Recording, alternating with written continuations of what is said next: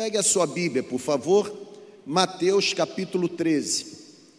E eu quero ler do versículo 1 ao versículo 13. Mateus capítulo 13. Vou ler do versículo 1 ao versículo 13. O que Deus está fazendo aqui na segunda igreja tá, já ultrapassou os limites do nosso prédio, da nossa cidade. Neste final de semana tem uma equipe do nosso time, tem uma parte do nosso time lá em São Mateus, na Igreja Batista Rompendo em Fé, dando um treinamento, fazendo um dia da visão para que no próximo mês de agosto aquela comunidade possa iniciar as suas primeiras células e juntamente conosco, numa parceria no reino, possa também desfrutar do que nós estamos vivendo aqui. Então, oremos também por aquela igreja, a Igreja Batista Rompendo em Fé, não é uma outra igreja, mas já se tornou uma comunidade que está completamente ligada ao nosso DNA, à nossa essência. E eu queria que vocês colocassem aí, anotassem esse nome, vocês vão ouvir muito esse nome aqui, Igreja Batista Rompendo em Fé, lá em São Mateus, no Espírito Santo e logo mais ah, uma parte da nossa equipe estará ministrando lá e a minha oração é que haja muita visitação do poder do Espírito Santo. Amém, gente? Mateus capítulo 13, parábola do semeador. E eu quero ler os 13 primeiros versículos e pensar com você sobre semeando a boa semente. A Bíblia ela diz assim: naquele mesmo dia, Jesus saiu de casa e assentou-se à beira-mar. Reuniu-se ao seu redor uma multidão tão grande que por isso ele entrou num barco e assentou-se. Ao povo reunido na praia, Jesus falou muitas coisas por parábolas, dizendo: O semeador saiu a semear. Enquanto o semeador lançava semente, parte da semente caiu à beira do caminho, e as aves vieram e a comeram. Parte da semente caiu em terreno pedregoso, onde não havia muita terra. Por isso logo brotou a semente, porque a terra não era profunda. Mas quando saiu o sol, as plantas se queimaram e secaram, porque não tinham raízes. Uma outra parte da semente caiu num terceiro terreno, num terreno que estava em meio aos espinhos. Imediatamente foram sufocados. As plantas, elas morreram porque os espinhos, quando as plantas cresceram, as sufocaram. Uma outra parte da semente lançada pelo semeador caiu em boa terra uma terra arada, bem adubada, e por isso deu boa colheita. Na verdade, a colheita foi a 100, 60 e 30 por um. Aquele que tem ouvidos para ouvir, ouça. Os discípulos aproximaram de Jesus e perguntaram: Por que falas ao povo por meio de parábolas?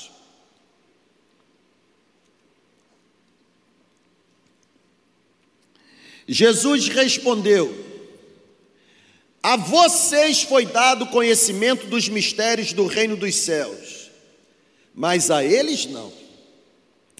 A quem tem será dado, e este terá em grande quantidade. De quem não tem, até o que tem lhe será tirado.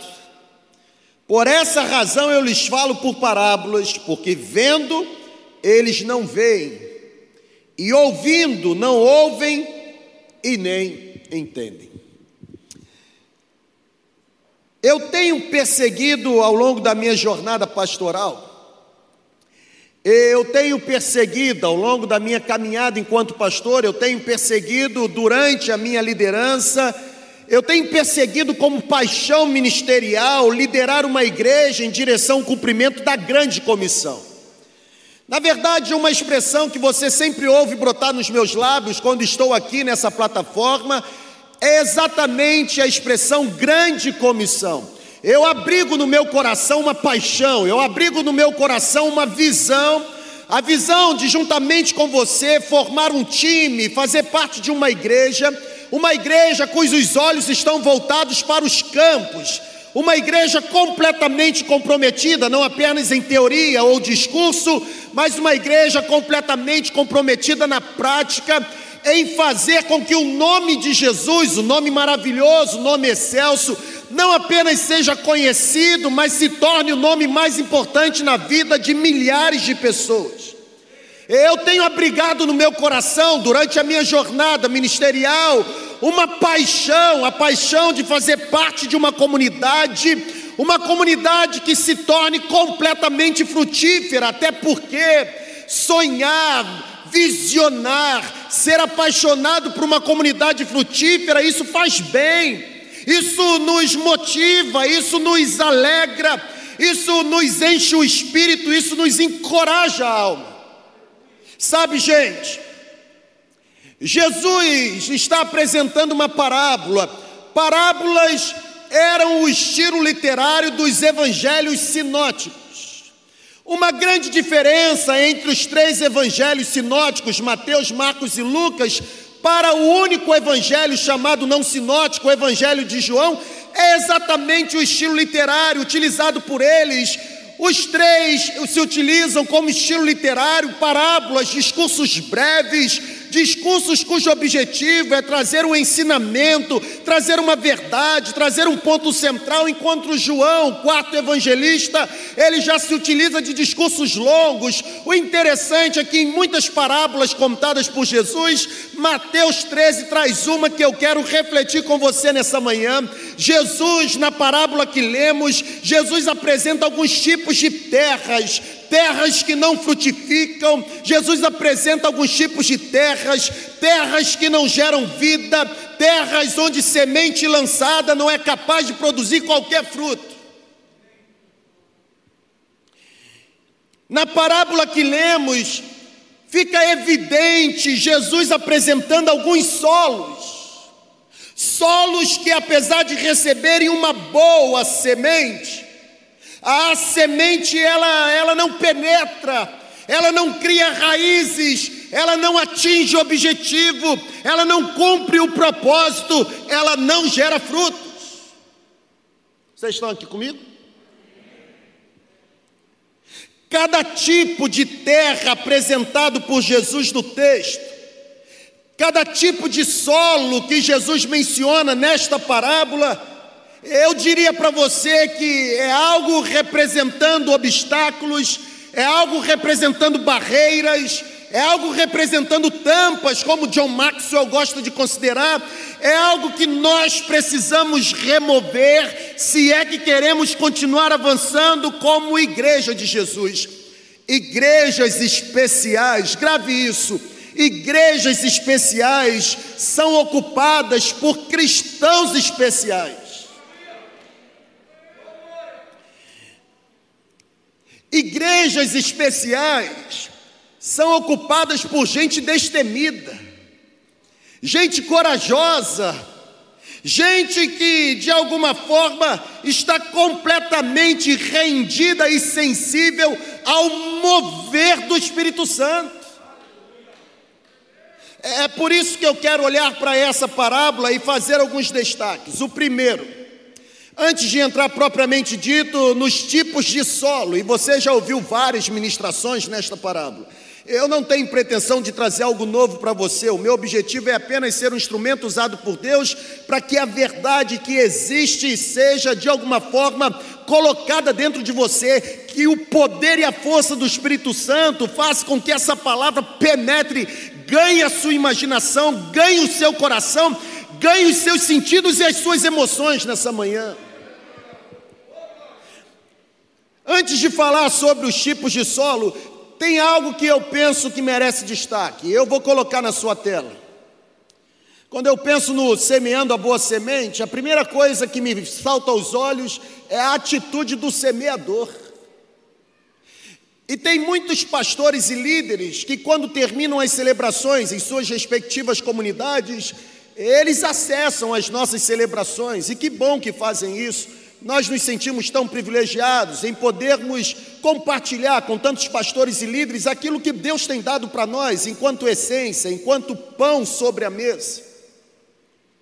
Na verdade, hoje, enquanto eu me arrumava, duas coisas me vinham à mente. Primeiro, o bullying que o pastor Jonelis fez comigo e que marcou minha vida, em que eu estou no processo de cura interior ainda.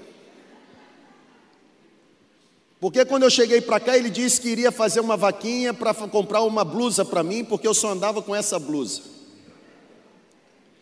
Mas interessante que quando eu estava olhando para o espelho hoje de manhã,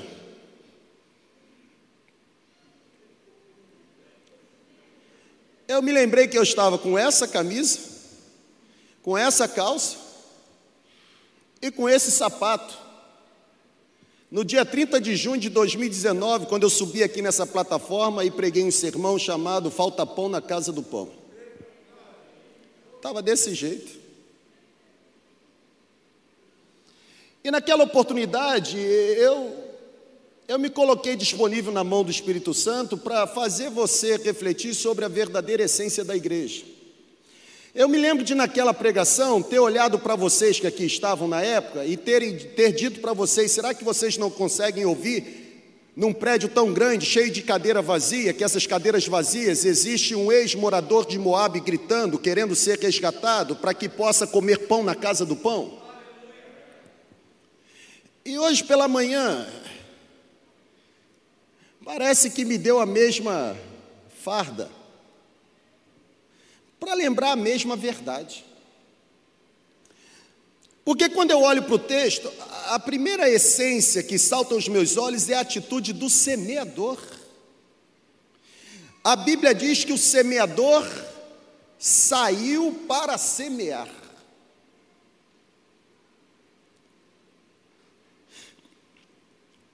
O verbo apresentado é sair, não é permanecer. É por isso que eu gosto da expressão utilizada e patenteada pelo Carlito Paz de que igreja não é lugar de chegada, mas é lugar de partida. Que igreja é plataforma de lançamento. Aqui você não chega, aqui você é preparado para sair, para partir. Eu adoro esse sorriso. Está barrando o seu glória a Deus. A Bíblia diz: o semeador saiu para semear. Diz o texto que o semeador foi lá para fora. Diz o texto que o semeador se expôs ao ar livre. Diz o texto que o semeador foi trabalhar debaixo do sol. Você já entendeu, irmão? Quem está na segunda igreja online já entendeu? A primeira grande lição, em acordo com a parábola contada por Jesus, é que igreja frutífera, semeador frutífero, semeador ou igreja que colhem ou que colhe bons frutos, frutos a 100, 60, 30 por um, é semeador, é a igreja que não está do lado de dentro, paralisado, estático, mas tem coragem de ir lá para fora. Para sermos uma comunidade de fé frutífera, lançando a boa semente, preste muita atenção nisso aqui.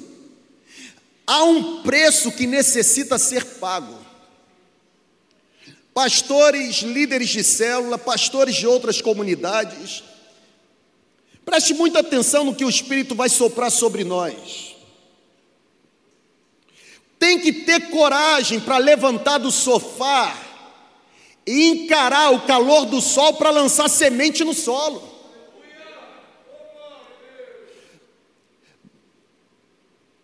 Tem um preço a ser pago. Há uma inevitável exposição que precisamos sofrer se queremos ser frutíferos. Estão entendendo? Ser frutífero exige trabalhar duro no sol. Por que eu estou dizendo isso? Porque tem muita gente que quer resultado, mas não quer esforço. Quer colher a batata sem acordar pela madrugada para poder lançar a semente na terra. Quer ver o ministério fluir e desenvolver sem de alguma forma ter coragem para se expor.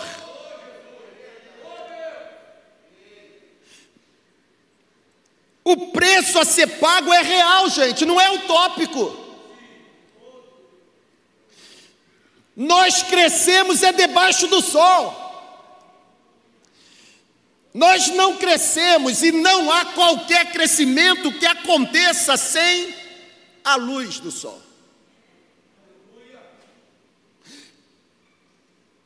Não há nenhuma planta que cresce dentro de uma caixa.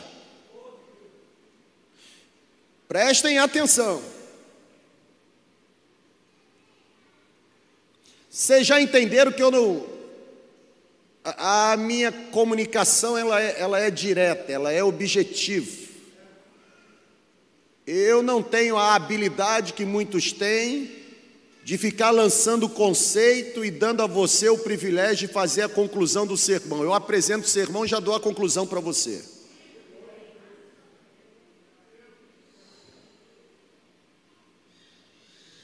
A primeira lição é que só se cresce se tiver coragem de sair para lançar semente tem que encarar o sofrimento, tem que encarar a exposição, tem que ter coragem. Planta não cresce dentro da caixa, na verdade, é lá fora, é fora da caixa que se obtém resultado. Infelizmente, muitas igrejas querem crescer, mas querem crescer sem sair da sombra do que foram um dia, não vai ter crescimento. Eu vou repetir. Tem muitas comunidades que querem frutificar, tem muito líder de célula que quer frutificar, tem muito pastor que quer se desenvolver, sem ter coragem de sair para semear, tem que sair da caixa. Dentro da caixa não se obtém resultado. Infelizmente, muitas igrejas querem alcançar, mas alcançar na sombra do que um dia se tornaram. Eu estou sendo claro com você.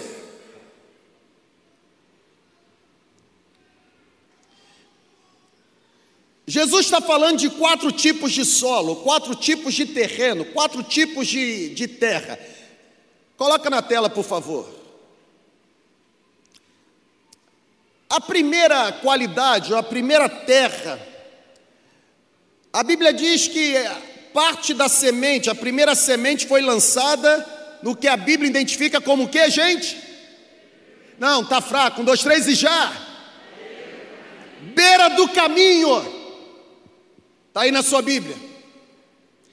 Parte da semente caiu na beira do caminho. O primeiro tipo de terra que Jesus se refere na parábola é a terra identificada como beira do caminho, que eu chamaria para você de chão batido. Já foi na roça? Aqui só tem urbano? Já foi em lugar onde não há pavimentação? As pessoas andam à beira do caminho. Presta atenção no que o Espírito está dizendo.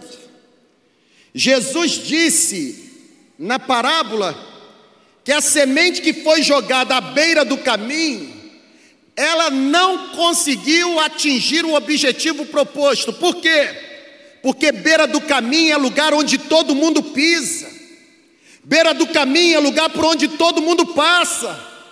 A semente teria que ser lançada em terreno próprio, mas alguém tolamente, displicentemente, decidiu jogar a semente em terra dura, em chão batido. Gente, o fruto não vai nascer, porque não há crescimento em chão batido, não há, a semente não encontra profundidade no caminho que todo mundo pisa.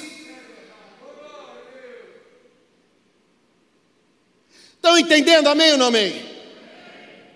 Beira do caminho é chão batido, é lugar onde muita gente passa, e por vezes, pega aí, irmão, por vezes, beira do caminho já foi terra boa, já foi novidade, já foi terra arada, mas não é mais, agora é beira do caminho.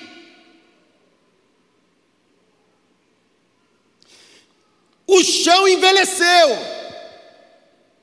Beira do caminho é chão que se endureceu.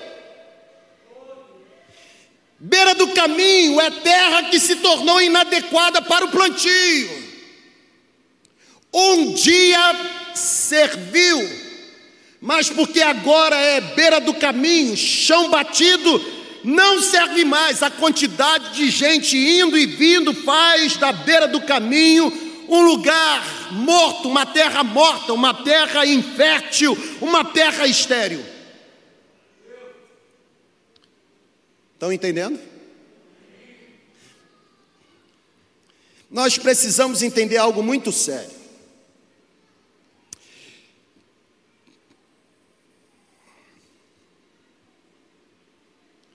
Para que possamos experimentar crescimento, preste atenção, temos que ter coragem de trilhar caminhos novos.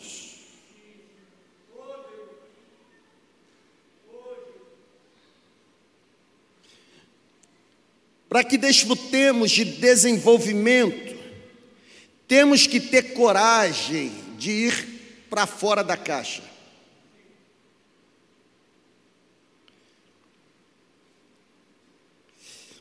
É preciso sair da beira do caminho.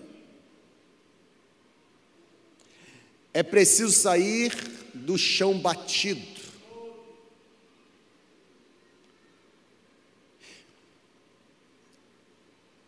Chão batido, olha para cá, beira do caminho, parece ser um lugar mais seguro para se caminhar. Mas apesar de ser mais seguro, não há crescimento. Sabe por quê? porque semente não se desenvolve nesse tipo de terreno. Se existe uma verdade que precisa ser considerada neste exato momento do nosso compartilhamento, é a verdade que eu vou compartilhar. Pega aí, irmão. Pega a visão.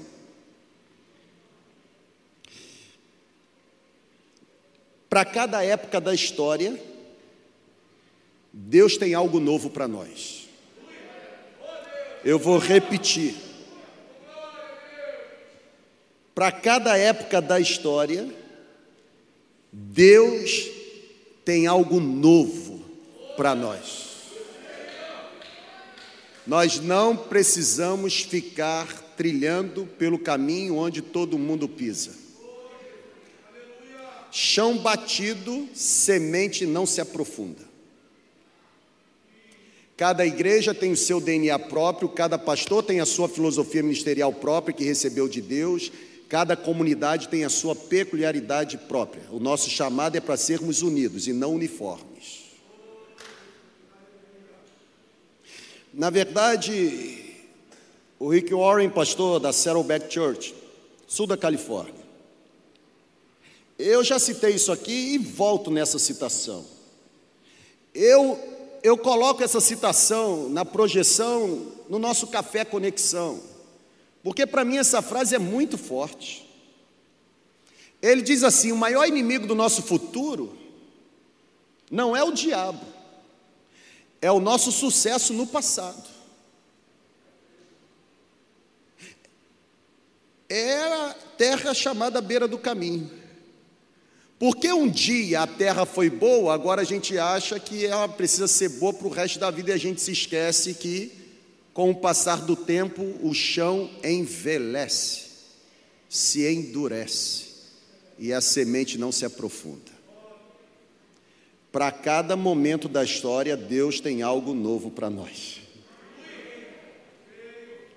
Quem vive no passado fica estagnado no presente e não escreve uma nova página para o futuro.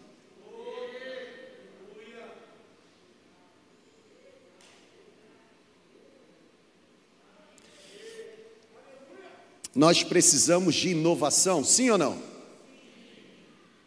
Mas o fato de precisarmos de inovação não pode nos fazer esquecer de que, além da inovação, é imprescindível renovação. Renovação da mente, renovação do espírito, novidade de vida.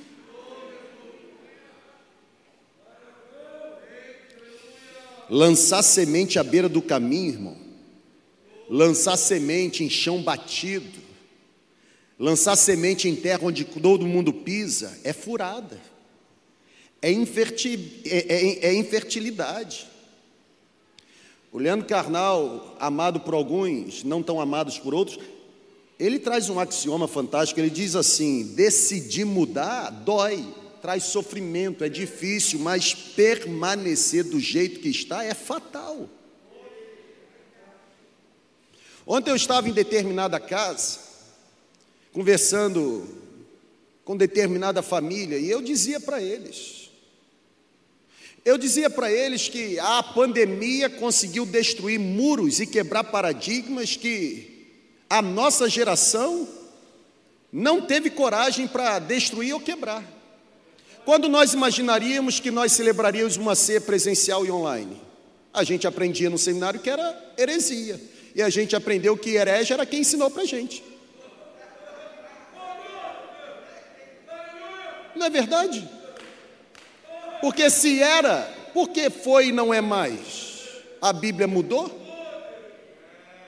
O problema é que a gente não era ensinado, a gente era catequizado.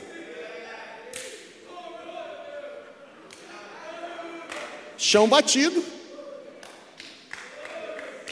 Quando a gente ia imaginar que a gente ia celebrar, aí eu pergunto: você acha que a gente vai voltar a celebrar somente presencial a ceia? Só bobo vai voltar para onde a pandemia tirou. Quem imaginaria que nós celebraríamos uma ceia presencial sem ter diácono servindo bandeja? Pastor que fizesse isso ia perder o ministério. Ia ser colocado em comissão de ética.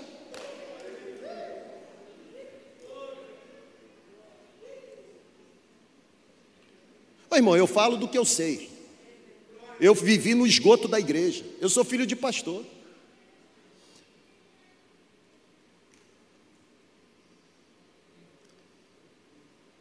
Sabe quando a gente vai voltar a distribuir com bandeja? Para quê? Se pode botar uma mesa lá e cada um pegar o seu.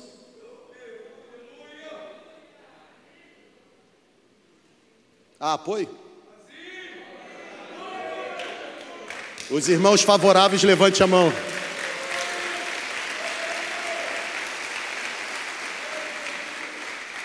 Chão batido. Eu dizia para a família, o problema é que muito pastor teve medo de sair, aproveitar a porta que a pandemia abriu e lançar a semente. Não aproveitou a oportunidade, já era, a oportunidade passou. Não fez no início, por que vai fazer agora? Vai continuar lançando semente à beira do caminho, assistindo o progresso dos outros e quem assiste progresso dos outros, mas não tem o próprio progresso, se torna crítico no ministério alheio.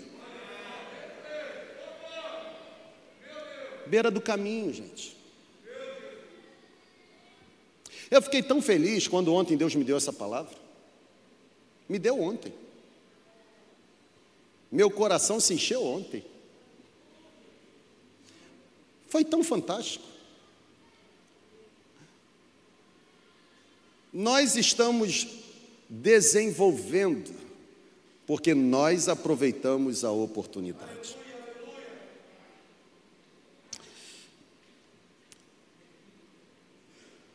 Grave o que eu vou dizer. Na verdade, não sou eu que digo.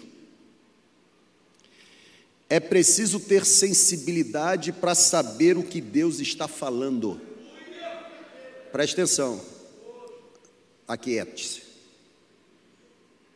É preciso ter insight, discernimento, sensibilidade para saber o que Deus está falando. Pegou? Agora olha para cá. É preciso ter muita coragem para fazer o que Deus está falando. Tem que ter sensibilidade para saber, mas quem sabe e não faz, beira do caminho. Tem que ter sensibilidade para saber, mas tem que ter coragem para fazer. O semeador saiu, se expôs, foi para debaixo do sol. Não tem crescimento sem constrangimento. É necessário. Até porque o constrangimento na vida de alguns é benéfico. Vem como cura para vaidade, para altivez, para arrogância.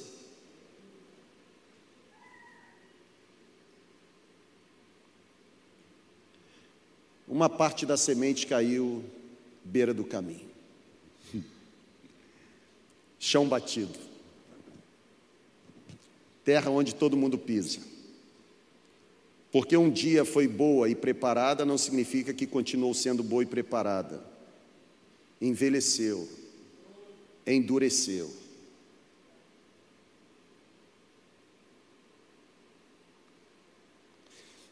Existe um segundo tipo de terra. E a Bíblia diz, na parábola contada por Jesus, que uma parte da semente, ela foi lançada no segundo tipo. Qual é o segundo tipo? Terreno, está aí, terreno pedregoso. Jesus apresenta o segundo tipo de terra onde a semente cai e não produz crescimento. Apesar daquele terreno ser aparentemente boa terra, não produz crescimento. Gente, quem olha para o terreno pedregoso acha que aquele terreno é uma terra bem preparada.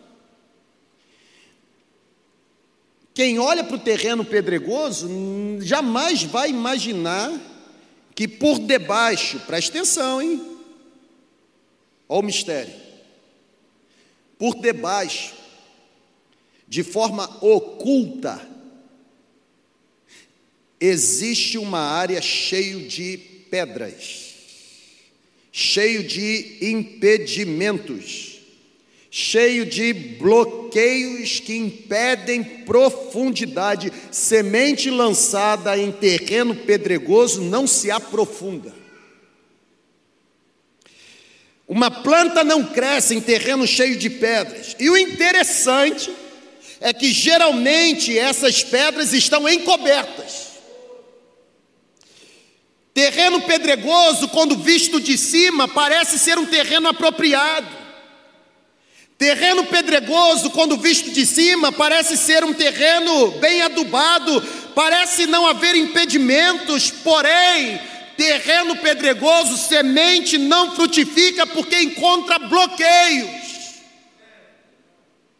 Terreno pedregoso fala muito do nosso orgulho, fala muito da nossa autonomia. Terreno pedregoso fala muito da nossa altivez, dos nossos pecados. Terreno pedregoso fala a respeito de impedimentos, de bloqueios que nós criamos, impedimentos e bloqueios que não nos permitem viver exponencialmente a vida que Jesus nos entregou.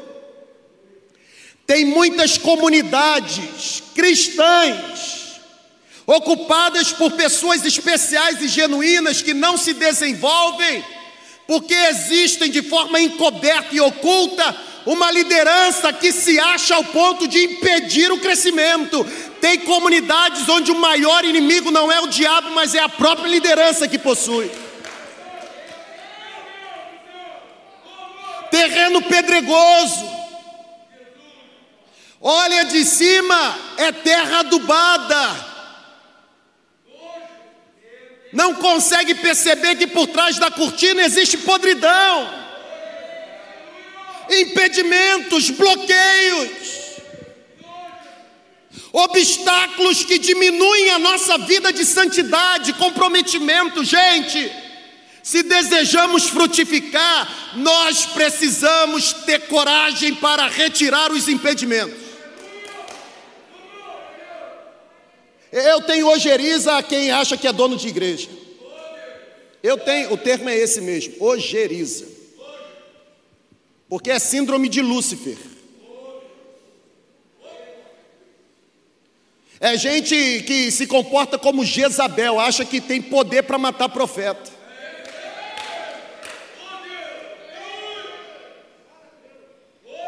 Terreno pedregoso. Viu, pastor Pablo, como está calminho hoje? Eu entrei ali hoje, ele perguntou assim: e o sermão? Como é que está? Eu falei: água com açúcar. Eu só sei pregar sermão água com açúcar.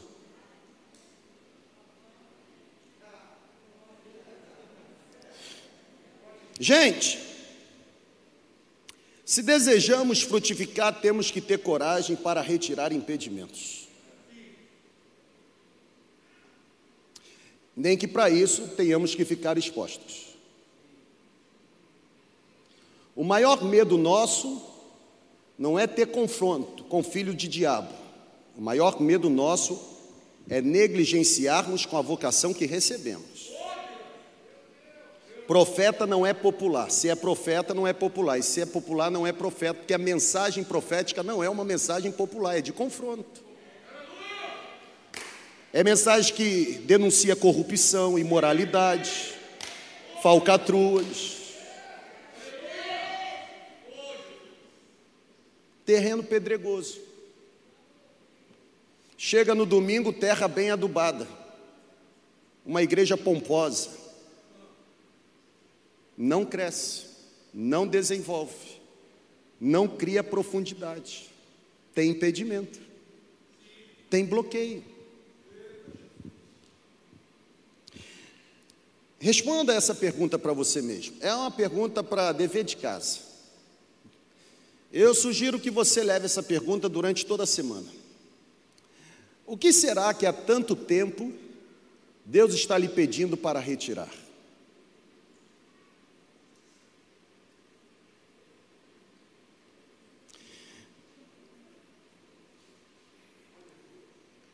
Irmão, eu não sei onde eu vou almoçar hoje, então assim, não estou com pressa de ir embora, não. Se você precisar se retirar, no problem. Você pode se levantar, nós não vamos ficar chateados. Aqui, ó, tá, tá tudo bem, nós somos amigos. Mas eu estou com muita coisa aqui no coração para falar. Que isso, irmão? Parece uma moto, entrega, entrega, entrega, entrega, entrega.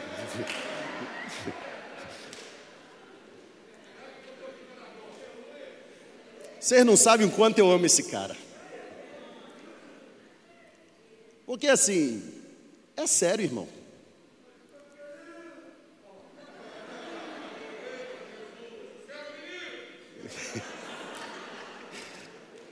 Ter coragem para fazer ou lançar semente em terreno que você lança, e você só está dando certo lá fora, porque você decidiu dar certo aqui dentro. O dia que você tentar ir sozinho, acaba mesmo. Porque reino de Deus não é individualidade, é coletividade.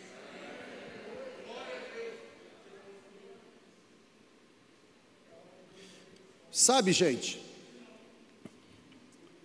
o que será que há tanto tempo Deus está lhe pedindo para retirar? Eu, quando estava aqui nesse ponto da administração, irmão, e, e pensa num cara que sangra, para tentar ter algo aqui, para compartilhar da parte de Deus alguns minutos. Eu queria ter a facilidade, pastor Jonelis. Quem teve aqui domingo, ou na quinta-feira, saiu voando. Eu queria ter a facilidade do pastor Henrique. ao ponto de virar para o louvor e falar assim: ó, vem, mas não vem tanto. Foi legal aquele dia, né? Pode vir, aí o povo estava vindo assim, mas calma, vem, mas não vem tanto. Vem devagar. Quando eu cheguei nesse ponto e olhei para essa pergunta, o Espírito me fez lembrar a história de dois reis. E é óbvio que o que eu vou compartilhar com você, isso me fez lembrar por conta de uma leitura de um livrinho que eu fiz, um livrinho chamado O Perfil de Três Reis. Eu sugiro você ler. Fala sobre Saul, Davi e Absalão. É, eu, quando cheguei aqui e me percebi sendo questionado pelo Espírito quais os impedimentos precisam ser retirados, eu me lembrei da vida de Saul e Davi. Porque apesar dos dois terem sido reis, preste atenção nisso, irmão. Apesar dos dois terem sido reis, os dois tiveram resultados completamente diferentes. E o problema não está aqui. O problema maior é que tanto Davi quanto Saul foram ungidos, os dois foram tomados pelo mesmo Espírito, os dois tiveram profetas sobre eles, os dois tiveram grandes desafios, os dois tiveram e desfrutaram de recursos iguais, porém a Bíblia diz que um foi o maior fracasso, enquanto o outro foi o maior sucesso. E por quê? Essa diferença simples. Davi não foi capaz, ou melhor dizendo, Saul não foi capaz de olhar para uma pergunta como a pergunta que foi feita para nós e ter coragem de retirar os impedimentos. Eu fiquei me perguntando o que roubou de Saul aquela vitória estrondosa. O que tirou de Saul aquele reino espetacular, gente?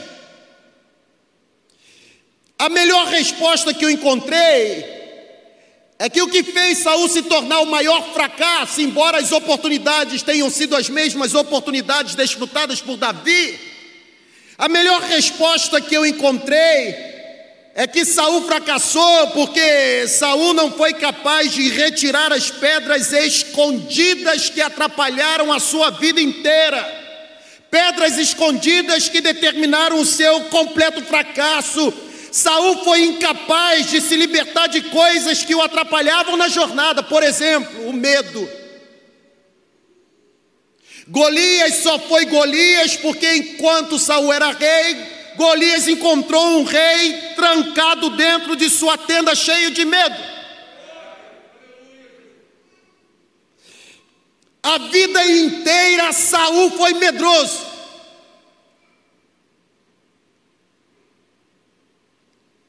E ministério não combina com medo. Quem não tem coragem para liderar acaba sendo liderado para quem não tem capacidade, ou por quem não tem capacidade. Saul fracassou. O medo, gente, é saudável, óbvio, até porque o medo ele, ele nos favorece até certo ponto. O medo nos livra de nós mesmos, o medo nos impede de precipitação, ok, isso tudo eu concordo, porém o que eu não concordo é ficarmos paralisados por causa do medo.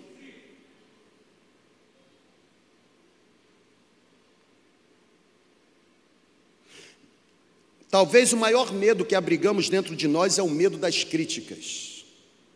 Pega aqui, irmão, levanta a mão aí em nome de Jesus vai ser top das galáxias agora. Nós ficamos com medo das críticas, mas sabe uma verdade que eu tenho encontrado e tem colocado muita paz no meu coração? Criticam, mas copiam. E copiam tudo. Eu me lembro que quando nós pintamos aqui de preto, um monte de falastrão falando besteira. São especialistas em tudo, menos na vida pessoal com Deus.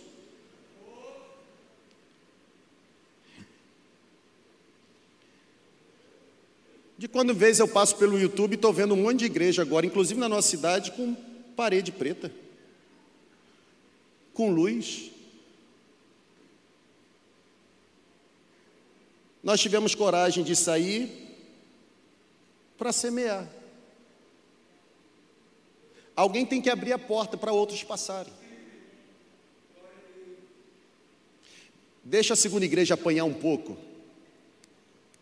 Aí depois que amansarem, aí a gente faz igual.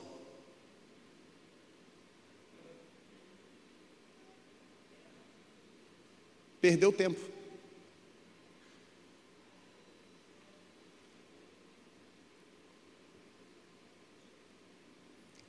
A pandemia abriu a porta. Quem não passou, já era. Vai se lamentar. Escute o que este púlpito está dizendo. Vai se lamentar.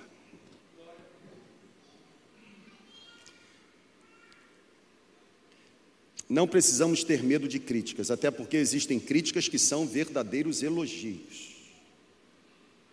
Como existem elogios que são verdadeiras críticas. A questão não é a crítica, mas a fonte de onde a crítica vem. Eu olhei para a vida de Saul, eu percebi uma outra pedra além do medo. É, eu chamaria de opinião dos outros. Porque pensa num cara que se preocupava com o que as pessoas iriam pensar. Saul. Interessante, né? A opinião dos outros se tornou um dos grandes tropeços na vida de Saul. Viver se preocupando com a aprovação dos outros, isso pode nos impedir de executarmos o projeto que Deus nos entregou, gente.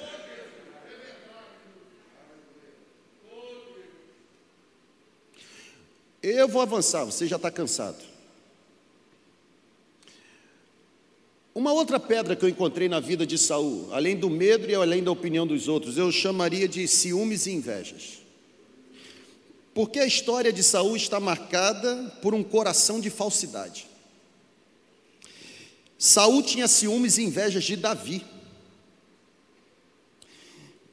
Eu não consigo avaliar o dano que o ciúme ou o dano que a inveja pode causar na vida de pessoas que se apresentam como filhos de Deus. Gente, o ciúme e a inveja gera incapacidade de cooperação. Ciúme e inveja nos impossibilita ou nos impossibilitam de nos alegrarmos com a vitória do outro.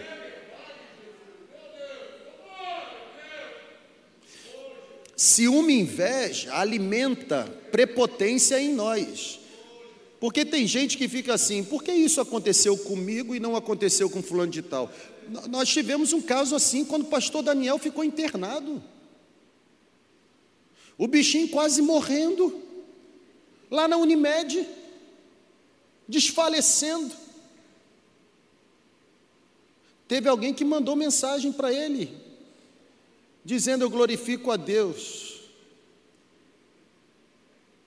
que é você que está aí, não eu. Está certo que quem enviou a mensagem enviou no contexto assim: você é novo, eu não sou tão novo, talvez se eu tivesse no seu lugar seria pior, mas o bichinho estava morrendo.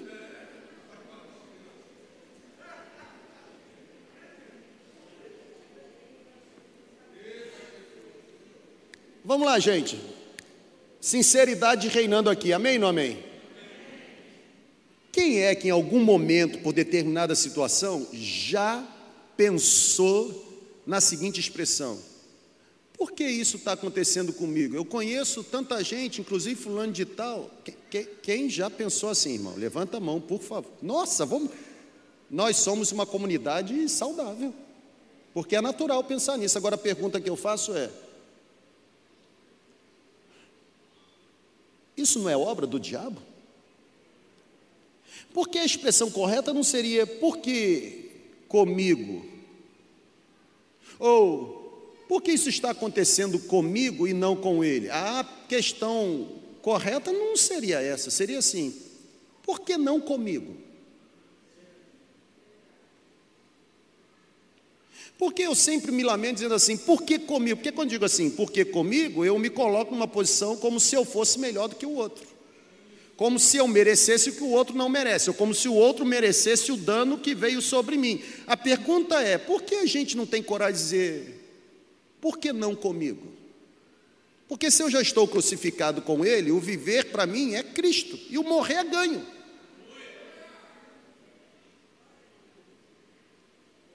Cuidado com o ciúme e a inveja.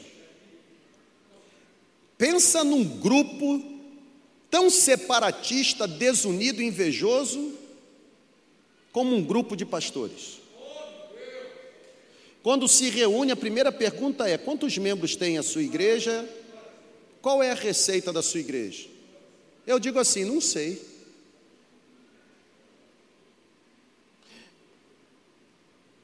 Só que tem, tem vezes que eu sei. Aí você não pode mentir dizendo que não sabe. Aí eu me revisto de Adonia Júnior. Aí eu digo assim: você é membro de lá? Não é membro de lá. Para que quer saber? É porque os pastores avaliam o ministério saudável e bem-sucedido por número de membresia ou número de audiência e sustento depositado na conta. Não aprenderam ainda que o melhor perfume nem sempre estão nos frascos famosos, expostos, mas é possível ter pessoas anônimas escrevendo uma história e deixando um legado irrepreensível. Quais são os impedimentos que precisamos retirar, gente? Terceiro tipo de solo. Não é a beira do caminho, nem terreno pedregoso, mas a Bíblia diz que parte da semente caiu entre os espinhos. Um terceiro tipo de terra, é, essa terra aqui, me permitam, é, esse tipo de terra aqui nos faz até ficar empolgados com os frutos. Mas é um tipo de terra que sofre um poderoso contra-ataque. Nós ficamos motivados pela quantidade de terra. Já viu terra entre espinhos? nós ficamos empolgados. A certeza de colher bons frutos, ela passa a ser sufocada por sofrimentos, por circunstâncias que matam qualquer possibilidade de obtermos resultados excelentes. Sabe, gente, frutificar ou se desenvolver enquanto comunidade de fé requer superar obstáculos. É isso que Jesus está citando nas parábolas. Não se engane, há dificuldades, não se engane, ei, não se engane. Existem inúmeras orquestrações, orquestrações a todo tempo que estão sendo engendradas para comprometer o nosso crescimento. e orquestrações que são arquitetadas ou engendradas por gente de dentro e de fora.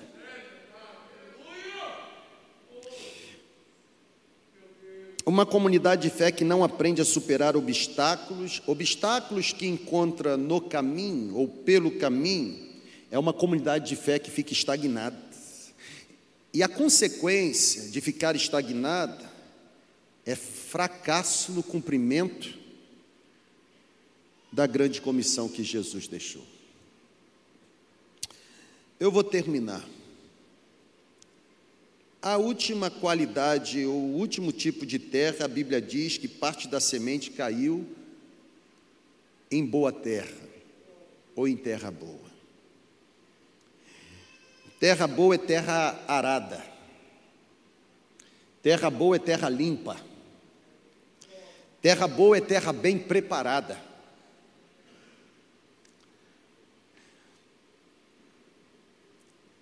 Será que nós já nos tornamos terra boa? Será que neste exato momento da história, quando os olhos da eternidade se voltam para esta comunidade, Será que os olhos da eternidade nos descrevem como terra boa, boa para o plantio, boa para receber o mover que a eternidade deseja derramar? Nós estamos às vésperas de uma conferência. E essa palavra é proposital, óbvio. Porque se existe um clamor no meu coração nesta manhã, é que na sexta-feira, já na abertura, Deus deseja olhar para nós e nos encontrar como terra bem adubada, bem preparada para receber o mover que vem do alto. E na sexta-feira e no sábado, nós vamos entrar aqui sem qualquer tipo de impedimento. Nós não vamos reter nada. Nós não vamos segurar nada. Ah, mas isso aqui nunca aconteceu. Nós não estamos mais à beira do caminho em chão batido. Isso aqui não pode, nós não temos mais terreno pedregoso. opinião dos outros, se a nossa preocupação fosse popularidade, nós não pregaríamos da forma como pregamos. E eu estou chegando à conclusão de que o povo já enjoou de ouvir mentira. Porque pregamos a verdade e o povo não para de vir. O povo só quer ouvir a verdade mesmo. Cansou de ser enganado porque já aprendeu que está numa sociedade que engana.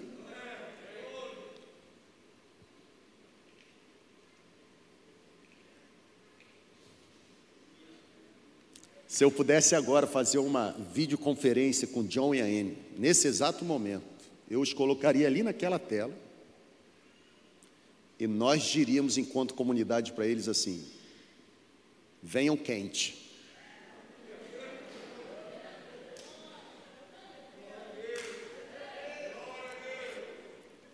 Podem vir. O Deus que fala nos Estados Unidos não apenas fala no Brasil, mas fala inclusive em Campos. E, ele já disse para nós aqui que a semente que ele entregou para vocês enquanto semeadores, nós já nos tornamos uma terra boa, bem adubada e bem preparada para recebermos.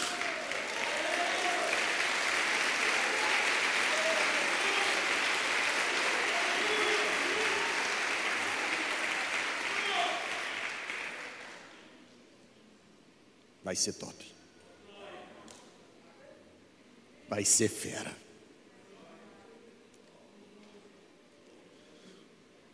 Para cada momento da história, Deus nos dá o privilégio de vivermos uma nova página. Podem vir. A conclusão que eu faço é que pode parecer um pouco estranho, preste atenção aqui, gente. Pode parecer um pouco estranho, mas uma razoável conclusão que eu faço, ei, psiu, presta atenção. Você que está na segunda igreja online, se ajeita aí no sofá.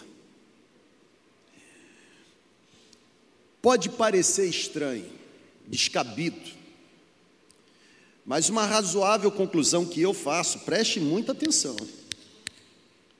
é que, olha, em cada quatro tipos de terra, como na parábola, em pelo menos três o resultado fica comprometido. Pegaram amém ou não amém? Parece estranho, mas é razoável a conclusão. Em cada quatro tipos de igreja, pelo menos em três delas, o resultado fica comprometido. Em cada quatro tipos de pastor, pelo menos em três deles, o resultado fica comprometido. Em cada quatro tipos de líderes de célula, em pelo menos três deles, o resultado fica comprometido. Em quatro tipos de célula, pelo menos em três delas, o resultado fica comprometido. Ou seja, apesar da semente ser a mesma, os objetivos programados, eles fracassam porque a qualidade do terreno não é uma qualidade boa. Gente, comunidade frutífera que cresce, se desenvolve, é coisa rara. É por isso que recebe crítica, porque o normal, infelizmente, é não crescer. E o discurso conformista do não crescer é que nós preservamos a doutrina. Mentira! Quem diz que comunidade que cresce não preserva a doutrina? O problema é que comunidade que cresce teve coragem de sair do sofá e colocar a cara exposta no sol.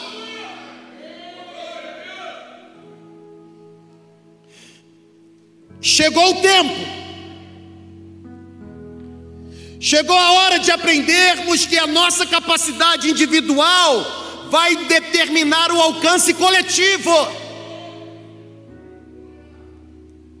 Chegou o tempo de aprendermos que se a nossa liderança, enquanto bons mordomos dos mistérios que Deus nos entregou, se a nossa liderança, na utilização dos dons espirituais que Deus nos entregou, se essa liderança não cresce, a obra que, enquanto comunidade, estamos prontos a realizar, ela jamais vai prosperar, gente.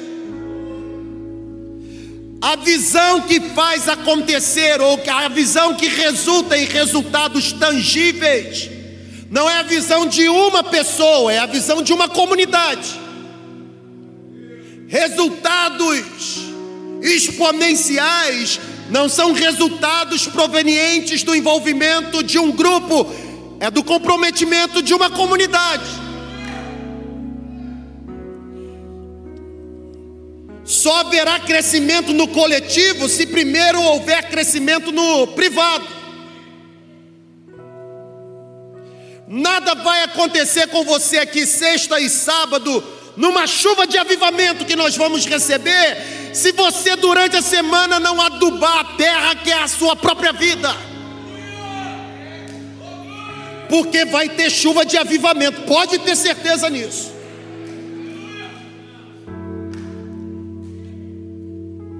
O desenvolvimento saudável de uma igreja está intimamente ligado e comprometido ao desenvolvimento saudável dos seus membros. É o individual afetando o coletivo. Chão batido, semente não prospera. Pedregoso, porque o individual afeta o coletivo, semente não prospera entre os espinhos, não prospera. Se encontrar terra adubada, 100, 60, 30 por um. Que venha mesmo, ó.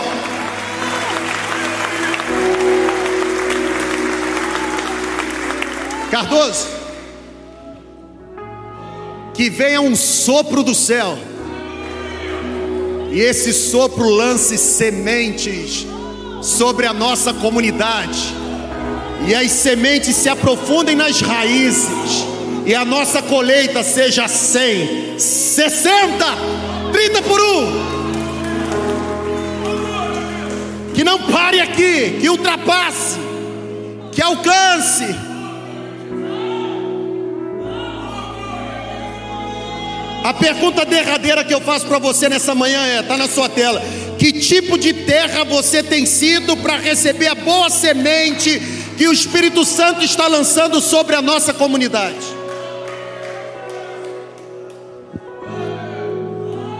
Se você está preso ao passado, chão batido, terra que todo mundo pisa, se liberte. A história não é um problema. O problema é tentar ficar preso na história. Nós somos resultados de uma história. O fato de sermos resultados de uma história não nos obriga a perpetuar a história que nós fomos. Para cada tempo, Deus tem algo novo. Para cada tempo, Deus dá a você o privilégio de experimentar coisa nova. Tem que sair da caixa. Que tipo de terra você tem sido para receber a boa semente? Terreno pedregoso. Se você gosta de ter o controle, o controle inclusive da comunidade, não dá. Pelo menos aqui não dá. Porque aqui nós já decidimos dar o controle somente para Ele. É dele. Aqui quem dita as ordens é Ele. Aqui quem sopra a direção é Ele. Aqui quem determina as coisas é Ele. Não é você. Não sou eu. A igreja não é sua, mas também não é sua. Não é nossa. É dele.